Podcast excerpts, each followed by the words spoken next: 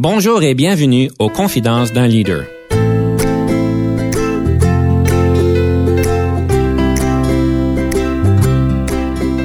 Ici Denis Lévesque, coach de cadre.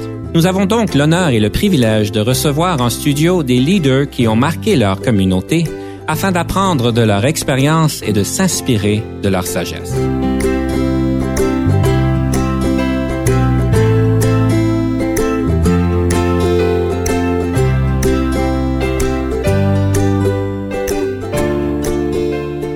Aujourd'hui, nous avons le plaisir de recevoir en studio M. Jean-Yves Laure, directeur général de Appui Outaouais. Bonjour, M. Laure. Bonjour. Alors, il me fait plaisir de vous recevoir en studio aujourd'hui et peut-être pour mettre un peu en contexte, pourriez-vous nous expliquer un petit peu c'est quoi très rapidement Appui Outaouais?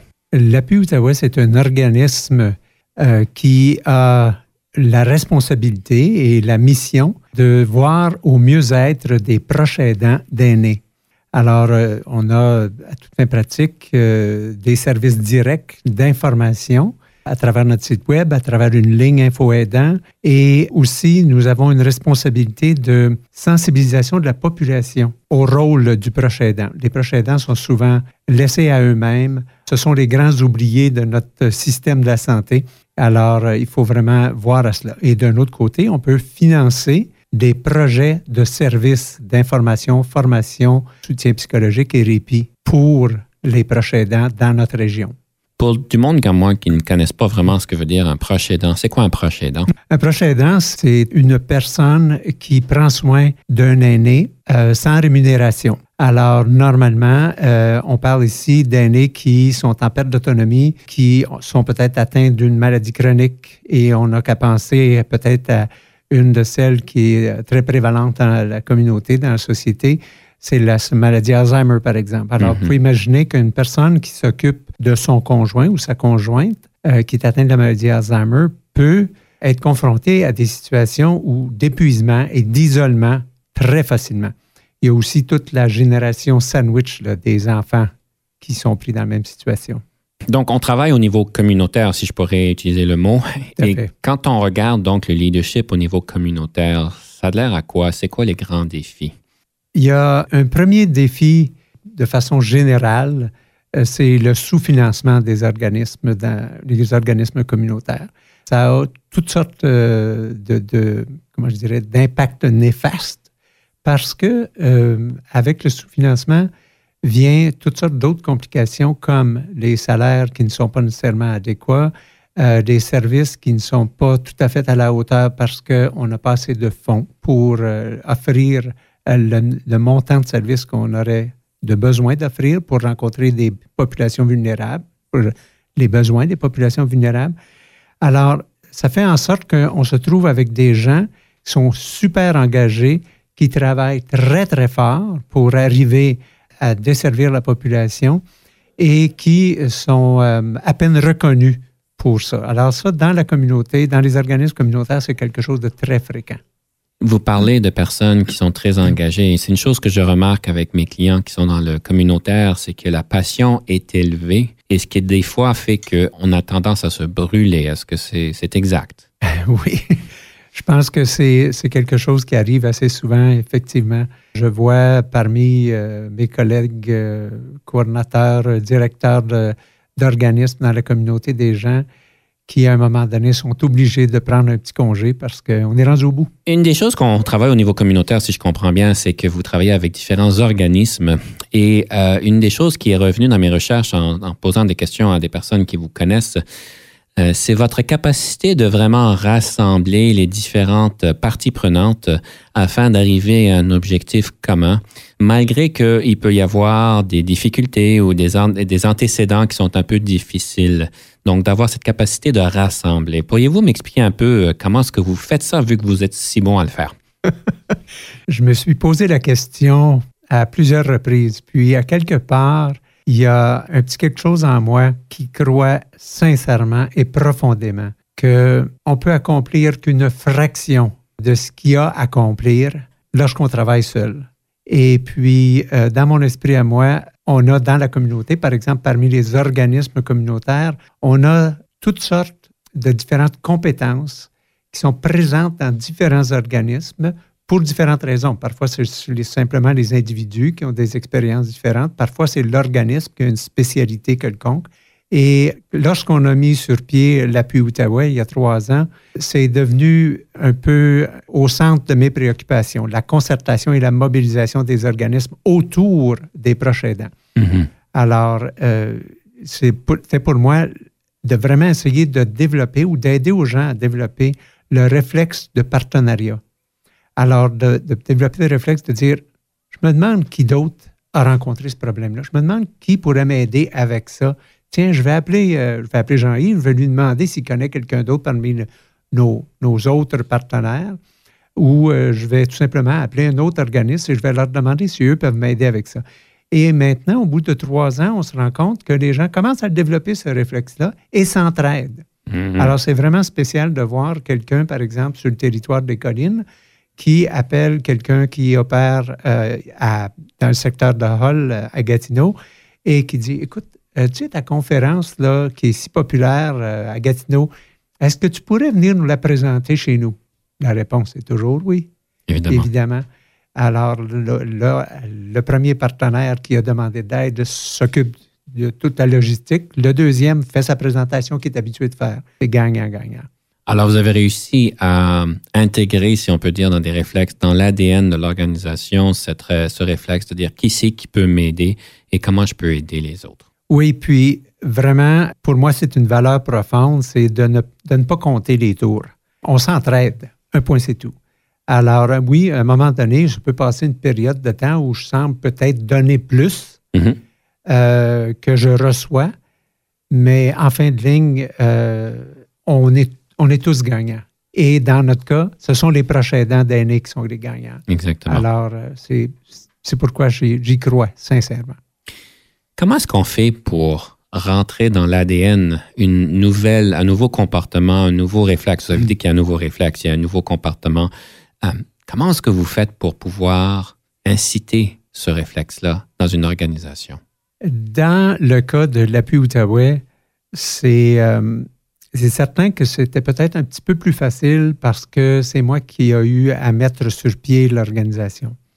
Alors, euh, on commence euh, avec ces valeurs-là à partir du début. Naturellement, c'est quelque chose qui était déjà dans les cordes du conseil d'administration. J'ai un superbe euh, groupe d'administrateurs et eux pensaient déjà un peu comme ça. Alors, comment on fait pour y arriver? Bien, à partir de là, c'est dans nos façons de faire. Alors, d'être inclusif le plus, le plus possible, d'être ouvert aux nouvelles idées, d'utiliser des outils aussi, des outils, par exemple, dans l'organisation de rencontres. Moi, j'utilise une technique que l'on appelle le forum ouvert, que j'ai souvent utilisé comme à titre de consultant, mais je l'utilise maintenant hmm. euh, avec mon organisme.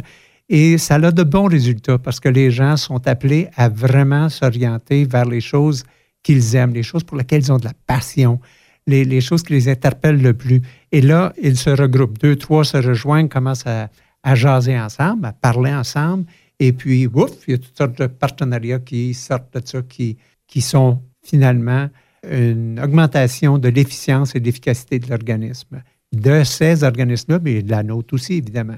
Vous avez parlé un peu brièvement du forum ouvert, mais c'est quoi le forum ouvert? C'est quoi la méthode euh, à son plus haut niveau là, en, en 30-45 secondes? c'est une façon efficace et fort simple d'organiser des réunions qui permettent d'aller plus en profondeur que la plupart des autres démarches de facilitation de groupe. Alors, la technologie euh, Forum ouvert stimule la passion, la créativité. Ce qu'on fait, c'est qu'on commence jamais avec un ordre du jour préétabli. On commence plutôt avec un thème. Le hmm. thème étant, c'est quoi qu'on veut accomplir ici aujourd'hui, là? Hmm. Et puis, à partir de ça, on s'en crée une euh, hors du jour. On se crée un agenda pour notre journée ou nos deux jours de rencontre et on le fait ensemble. Et à partir de là, les gens se divisent parmi les, euh, différents sujets qui ont été identifiés et se regroupent en petits groupes. Deux, trois, quatre, sept personnes vont se regrouper dans un coin et parler uniquement du sujet qui les importe le plus. Et on est complètement libre si on ne contribue plus ou si encore on n'apprend plus de changer de groupe. Alors, vous pouvez voir qu'il n'y a personne qui a le besoin de commencer à jouer au, euh, euh, comment est-ce qu'on appelle, l'avocat du diable ou euh, Mhm. de résister. On ne résiste pas, on est là où on veut faire une différence. Disons, vite fait, là, C'est à peu près ça. C'est ça le principe derrière le forum ouvert. Et ça donne des très bons résultats d'après ce que je vois. Excellent. Vous avez parlé tantôt, je présume dans le forum ouvert, il y a, il y a- il y a la place pour le questionnement, pour la question. Euh, Vous avez parlé tantôt de faire euh, affaire avec des partenaires et leur poser des questions. Il semblerait dans votre leadership, le questionnement efficace euh, marque d'une manière euh, marquante, si je peux utiliser les mots, euh, de votre efficacité en tant que leader. Parce que beaucoup de personnes disent que vous posez toujours la bonne question. Pouvez-vous nous expliquer c'est quoi la bonne question et, et pourquoi que c'est si marquant chez vous? D'abord, ça m'étonne que, que l'on dise que je pose toujours la bonne question. Il me semble qu'on est toujours en train de. Je suis toujours en train de me poser la question est-ce que je pose la bonne question? Mais euh, effectivement, lorsqu'on pose une question et qu'on ne pose pas une question qui met les gens sur la défensive, on invite l'autre à aller en dedans de lui ou en dedans d'elle pour ressortir la réponse. Mhm. Cette réponse-là, le trois quarts du temps, va être beaucoup meilleure, trois quarts, 95% du temps va être beaucoup meilleur que si moi j'avais eu une idée puis j'avais dit, garde, tu vas faire ça maintenant ou parce que tu devrais peut-être faire penser à faire telle, telle chose. C'est la personne qui a le problème. Alors, quand on pose une question, la personne, a- on lui permet de peut-être de faire ressortir la solution qu'elle a en dedans d'elle, qui va matcher, si on peut l'appeler comme ça, euh, ses, euh, ses motivations à elle, ses forces, ses compétences et son expérience. Alors, c'est pour ça que ça a tendance à être, euh, à être assez efficace. Je présume qu'il y a des questions qui sont meilleures que d'autres. En fait, on le sait qu'il y a, il y a des- il y a des- quand même une sémantique sur la question. Tout à fait. Euh, donc, c'est quoi une meilleure question que l'autre? Par exemple, beaucoup de gens, beaucoup de gestionnaires ou même de leaders qui vont dire, qui vont demander, qui vont dire, ils vont commencer une question en disant pourquoi. Mhm. Et automatiquement, si on y pense comme il faut, pourquoi, ça veut dire qu'il faut s'expliquer? Alors, faut, si on, doit s'expliquer et on ne sait pas d'où vient l'autre, mais on a tendance, en partant, d'être un peu sa défensive et on ne divulgue pas le meilleur de nous-mêmes. On n'utilise pas le meilleur de nous-mêmes. Alors, euh, moi, j'essaie autant que possible de, de dire plutôt qu'est-ce qui peut faire la différence? Si tu avais à faire ça dans un autre contexte, où est-ce que tu as réussi quelque chose comme ça avant? As-tu déjà rencontré un problème semblable? Si tu avais toutes les ressources, hein, parce que ça arrive souvent qu'on n'a pas de budget, hein, alors si tu avais toutes les ressources, par quoi est-ce que tu commencerais? La plupart du temps, on peut dire, ben regarde, pourquoi est-ce qu'on n'essaye pas ça? Et euh, pour une raison que j'ignore, on semble à trouver d'autres ressources qui sont des ressources d'énergie humaine, Mhm. qui est peut-être la ressource la plus renouvelable chez l'humain. C'est son énergie personnelle.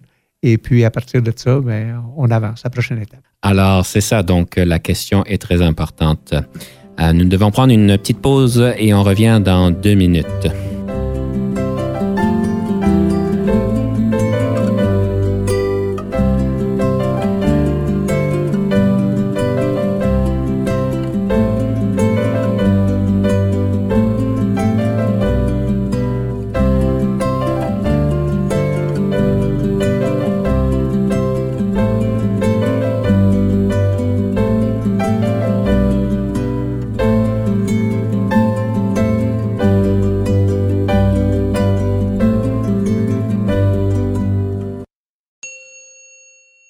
Ici Denis Lévesque. Si vous cherchez l'excellence en leadership, nous sommes intéressés à vous parler. Venez nous visiter à solutionoptigestion.ca.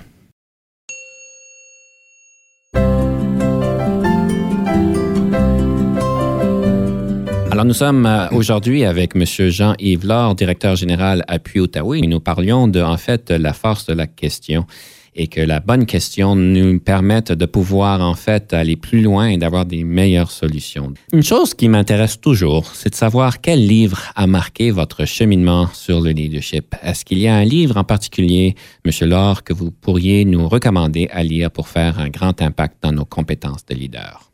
Je suis, euh, je suis un, grand lecteur et j'aime beaucoup lire des choses qui vont m'être utiles. Il y en a un qui a eu un impact euh, assez euh, important pour moi. C'est un livre qui s'appelle Profession patron. Et Profession patron est écrit par un Québécois qui s'appelle Pierre-Marc Meunier. Il est encore, je crois qu'il est encore, il est toujours en circulation en bibliothèque. Dans ce livre, il donne, comment je dirais, peut-être un peu une recette, il donne des outils pour avoir le maximum d'impact avec les personnes avec lesquelles on travaille ou euh, que ce soit dans, des comités, dans un conseil d'administration ou dans une entreprise.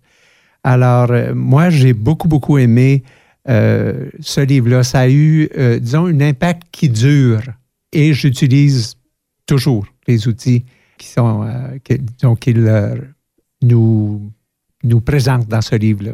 Parfait. En fait, je pense que de là vient le lien. je ne sais pas si c'est une méthode, mais le concept du triple A. C'est quoi le concept du triple A pour un patron? Les, trois A, ce sont l'alignement, mm-hmm. l'appui et l'appropriation. Alors, quand on pense à l'alignement, on pense à tout ce qui est tout ce qui part à partir de nous comme gestionnaire ou comme leader. Je dirige, par exemple, je dis quoi faire, je propose, euh, j'insiste, euh, toutes ces choses-là, ce sont, ça c'est l'alignement. Et on utilise l'alignement quand la personne ne sait pas quoi faire ou n'a pas la compétence. Mm-hmm. Alors, on peut, on peut lui montrer comment, on peut lui dire quoi faire, on peut lui expliquer, puis avancer à partir de là. Mais lorsqu'une personne sait comment faire quelque chose, qu'est-ce qu'elle a besoin de se le faire dire une autre fois?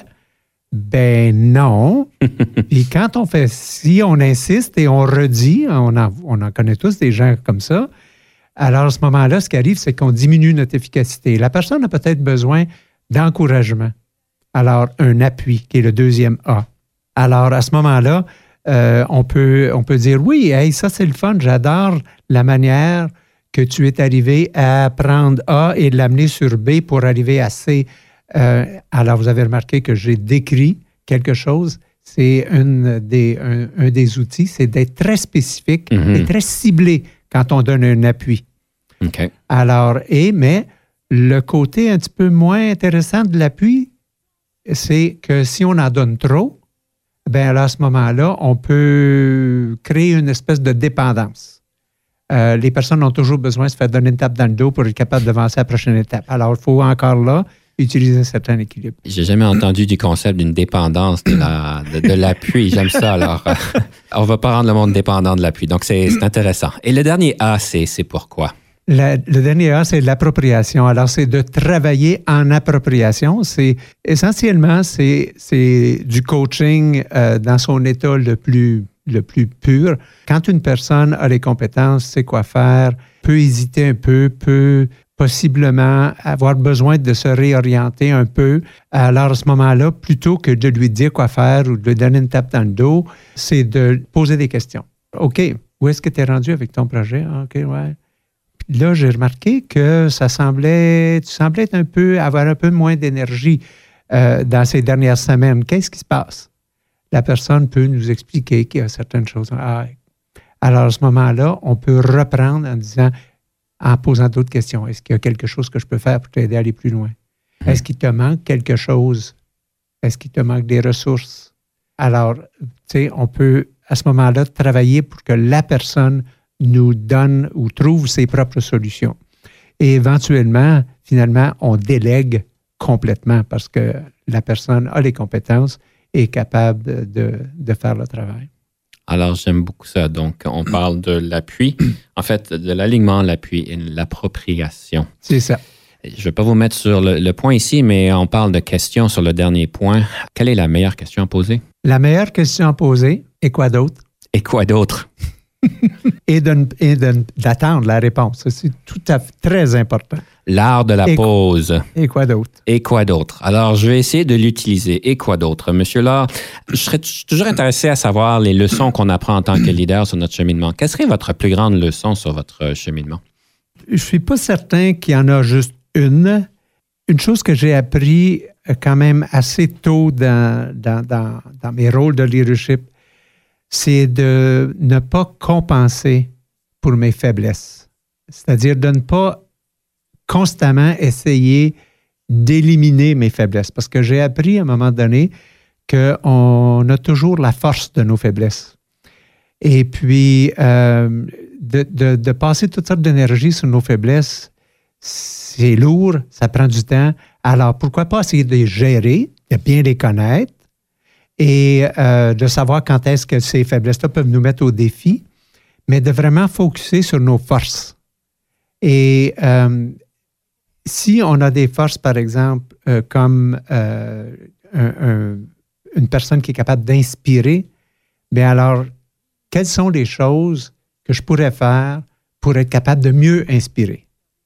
Mm-hmm. Alors, je suis capable de mieux écrire, je suis capable de mieux parler en conférence, euh, je suis capable de m'exprimer euh, avec, dans une conversation avec beaucoup d'écoute active et en utilisant des gestes appropriés. Alors, renforcer les forces, ça a toujours été un de, mes objectifs personnels. Et gérer mes faiblesses. Ça, c'est une grande leçon que j'ai toujours euh, tenu à me souvenir. Donc, euh, je sais qu'il y a toujours ce concept-là dans certaines organisations qui dit on devrait toujours travailler sur nos faiblesses pour qu'on puisse devenir meilleur. Et ce que je vous entends dire, M. Laure, c'est qu'en fait, euh, si on est capable de le déléguer, c'est encore mieux, euh, mm-hmm. de, les, de les comprendre, de, de, comprendre un minimum pour pas que ça cause problème, mais finalement de mettre plus d'emphase sur nos forces. Tout à fait. Et de s'entourer aussi des gens qui vont, les, qui vont compenser Mhm. Comme moi, je ne suis, pas un, je suis pas un gars de détail. Euh, le détail, euh, mais j'aime que les choses soient en ordre. Oui. J'aime que les systèmes soient solides. Mhm. Et c'est un peu une façon de me protéger. mais euh, alors, je m'entoure avec des personnes qui aiment le détail, qui mhm. sont capables de voir au détail, qui sont capables de me rappeler que j'ai oublié des détails. ah ben c'est bon ça. Tantôt, on parlait de, de, communication en public et d'être plus inspirant. Et euh, on parle souvent de charisme au niveau du leadership. Je intéressé à savoir votre opinion sur le rôle du charisme. Est-ce que, c'est, est-ce que chaque bon leader doit vraiment être une personne très charismatique? Je me suis souvent posé la question et je ne suis pas certain que j'ai la réponse. Mais euh, je pense que pour être un bon leader, on n'est pas nécessairement obligé d'avoir du charisme, mais ça dépend du rôle que vous avez à jouer. Si vous avez à jouer un rôle qui est public, que vous avez à inspirer le public, bien, à un moment donné, ça prend un minimum de charisme. mais euh, si vous êtes à l'intérieur d'une petite équipe, que vous êtes une personne qui, par exemple, euh, est plutôt introvertie, vous pouvez avoir toutes sortes de compétences de leadership sans nécessairement avoir beaucoup de charisme et être capable de fonctionner totalement à 100% donc, c'est un outil qui peut être nécessaire selon la fonction, mais qui n'est pas obligatoire selon d'autres fonctions. C'est ça. C'est encore là, on, joue avec nos forces. On s'assure qu'on les met à contribution. Je serais tenté à dire et quoi? Mais on va laisser cette question-là pour une autre fois. Donc, euh, une chose que j'ai trouvé ça intéressant dans mes recherches, c'est qu'en fait, on, on, a pu caractériser, si je peux utiliser le mot, à votre leadership du personnage Tintin. Euh, parce que Tintin semble avoir beaucoup de vision euh, et beaucoup à long terme et en fait sauve l'humanité. Quelle est votre réaction quand on, on, c'est pas qu'on vous compare vous, mais votre leadership est comparable à celle de Tintin, que je pense qui est très positif, mais qu'est-ce que vous en pensez? Disons que c'est peut-être parce que il m'arrive souvent d'avoir un petit, euh, un petit flash mm-hmm. de quelque chose, puis j'ai appris à respecter ça quand j'ai un petit flash là, qui vient là, du fond du cœur à quelque part, là, euh, je me dis toujours Ah, suis ça. Et je ne me souviens pas que ça m'ait mal servi. Hmm. Et alors, ça peut être une idée qui, euh, qui, se présente, ça peut être un projet qui fait peur, euh, mais quand on ouvre la porte et qu'on avance et qu'on n'a pas peur d'avancer sur des idées qui peuvent sortir de, de, l'ordinaire, euh, je pense qu'on découvre toutes sortes de choses et on se découvre aussi. Et puis, c'est peut-être une des choses que j'ai appris à faire de façon assez régulière, ce qui me permet peut-être de m'avancer euh, avec de nouvelles idées assez souvent. Donc, ce petit flash-là, on l'appelle l'intuition? Peut-être. Il y a des gens qui appellent ça l'intuition, puis il y en a d'autres qui disent c'est les guts. C'est le, le gut feel. Le gut check. Ça, le gut feel.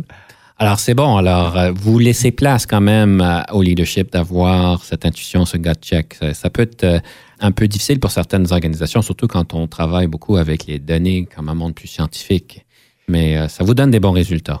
Oui, mais vous savez, que ce soit où, vous, où que vous soyez, dans n'importe quel genre d'organisme, si vous êtes concentré, vous travaillez sur quelque chose, c'est quelque chose qui vous préoccupe, vous foncez, vous travaillez là-dessus et vous y pensez beaucoup. Tout à coup, pouf, il y a quelque chose qui se passe. Pourquoi pas? Pourquoi pas vous donner la chance d'aller l'explorer, ce petit flash-là?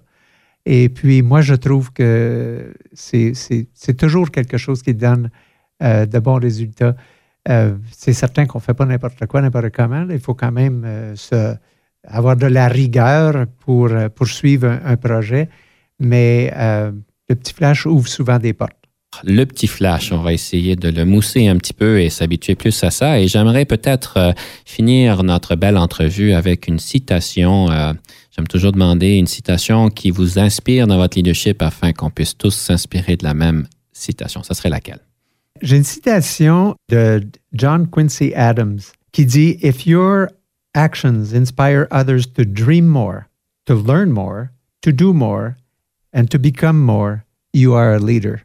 Alors, c'est toute la notion ici de, de vraiment, si on est capable de, de démontrer par nos actions, par nos actions et notre comportement, qu'il y a de l'espoir, il y a une vision, il y a une place à aller, et que les gens se motivent eux-mêmes autour de ça, on a une chance d'être un leader. Ben, c'est parfait. C'est une bonne manière de conclure notre émission aujourd'hui.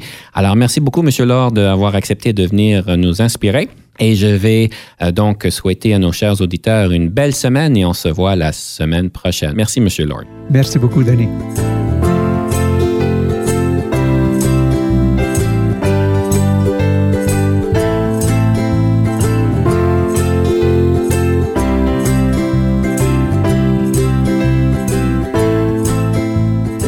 Conception, animation, entrevue et recherche, Denis Lévesque.